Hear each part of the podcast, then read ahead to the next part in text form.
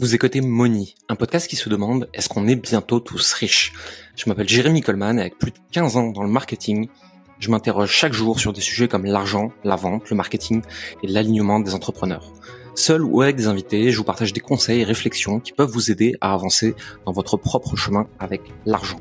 Le reste du temps, je suis le fondateur de Coleman Publishing, une entreprise d'accompagnement qui aide les indépendants à développer une activité alignée et devenir plus libre et heureux.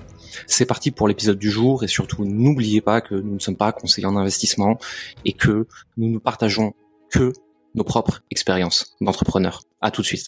Il faut comprendre que l'argent aujourd'hui n'existe plus. Hein. Euh, c'est complètement intangible. Euh, il, y a quelques, il y a quelques dizaines d'années, euh, la monnaie était indexée sur l'or. Encore que l'or est déjà une croyance commune, puisqu'on a décidé tous ensemble que ça valait quelque chose. Mais foncièrement, c'est juste un métal qui est tout à fait trouvable et qui est tout mou pour en faire quoi que ce soit. Euh, l'argent, c'est intangible. C'est une croyance commune. Il y a tout un peuple euh, qui se met ensemble et qui dit notre monnaie, c'est ça et ça vaut autant.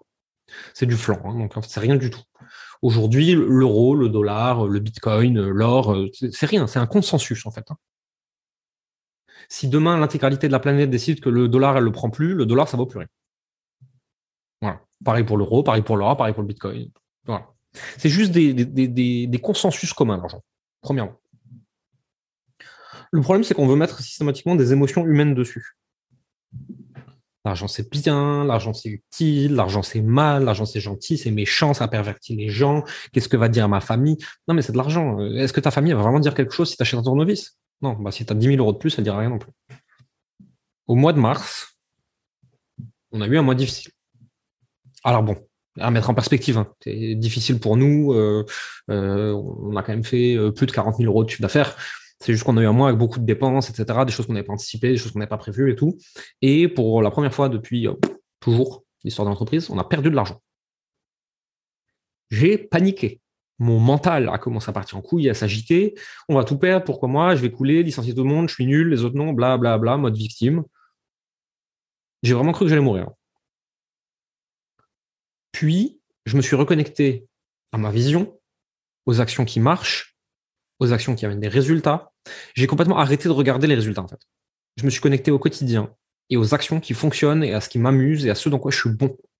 J'ai complètement arrêté de laisser mes émotions euh, dicter mes comportements. Je suis revenu dans juste suivre le process, quoi. Ce qu'on disait avant. Trust the process. J'ai commencé à faire des contenus plus inspirants à partir de là. J'ai recommencé à reprendre les ventes en main et on a redécollé aussi ça. La différence entre facturer 500 euros ou 5000 euros, c'est rien. Il n'y a absolument aucune différence. C'est un accord tacite sur la valeur de ce que vous valez. Pour augmenter son prix, on augmente sa valeur perçue. Perçue par le client et perçue par vous-même. Mais ça amène une autre question. Puisque vous voulez plus d'argent pour développer votre activité et être plus libre, est-ce que vous respectez l'argent? Est-ce que vous avez vraiment du respect pour l'argent? Pour ce que c'est? Pour cet outil utile? Ou est-ce que c'est sale, c'est mal, il ne faut pas le regarder? Est-ce qu'il faut le jeter le plus vite possible pour pas qu'il nous brûle les doigts?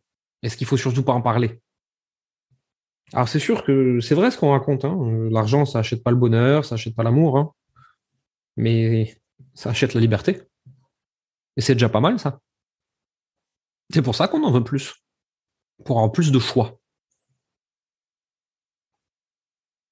Il y a beaucoup de gens aujourd'hui qui n'en ont pas, qui le justifient en disant l'argent ça sert à rien. Mais c'est normal en fait, ils en ont pas, ils savent pas comment gagner, ils peuvent pas dire l'argent c'est ultra utile, c'est génial, j'en aimerais trop. Sinon ça veut dire qu'ils se confrontent à la réalité de le fait qu'ils soient dans la merde, c'est atroce. Donc ça c'est tous ces gens qui vont vous dire l'argent ça sert à rien. Moi j'ai jamais vu quelqu'un de millionnaire ou multimillionnaire qui m'a dit l'argent ça sert à rien. Par contre, il y a d'autres choses qu'on peut penser sur l'argent. Pas que ça sert à rien l'argent, c'est un très bon esclave et un très mauvais maître. C'est-à-dire que vous avez le droit de l'utiliser, mais pas de vous laisser utiliser par lui. Normalement, vous le savez, la vie est un miroir. Ce que le monde me renvoie, c'est ce que je suis. Quand je juge qu'on me fait quelque chose, je le fais aussi. Si je juge ces personnes-là font ça juste pour l'argent, juste par intérêt, pas parce que c'est bien, ou est-ce que dans ma vie, je fais la même chose?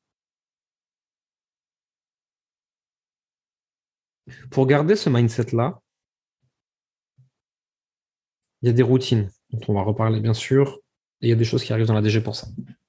Le problème, c'est que bien trop souvent, vous ne faites pas vos routines pendant six mois, et ensuite vous êtes dans la merde, vous les refaites trois jours et vous dites ça marche pas. Tu as mis six mois à être dans la merde, tu vas pas en sortir en trois jours. De la même façon, vous faites les bonnes actions jusqu'à ce que ça marche, ça marche, vous arrêtez de les faire, ensuite vous comprenez pas pourquoi ça s'arrête. Trois leçons.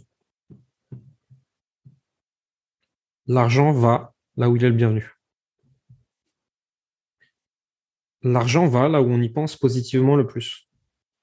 Oui, mais je ne vais pas penser qu'à l'argent. Pourquoi? C'est mal? Est-ce que quand tu penses à l'eau, c'est mal? Avant de boire Est-ce que penser à l'essence dans ta voiture, c'est mal? D'accord. Donc l'argent, c'est la même chose.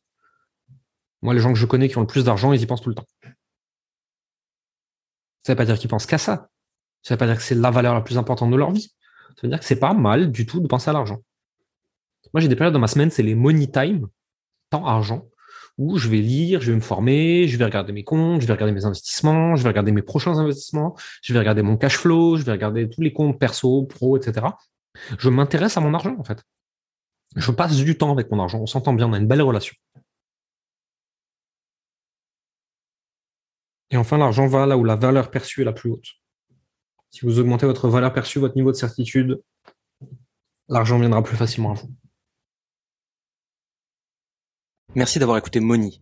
Vous êtes encore 93% à écouter chaque semaine ces épisodes et n'avoir jamais mis un like, un abonnement ou un commentaire et des étoiles sur votre plateforme d'écoute préférée comme Apple Podcast, Spotify ou Deezer. Le faire nous aide énormément à développer le podcast et à avoir des invités toujours plus intéressants pour vous. Ça ne vous prendra que deux minutes et ça nous aide énormément. Merci pour votre temps, votre écoute et à la semaine prochaine.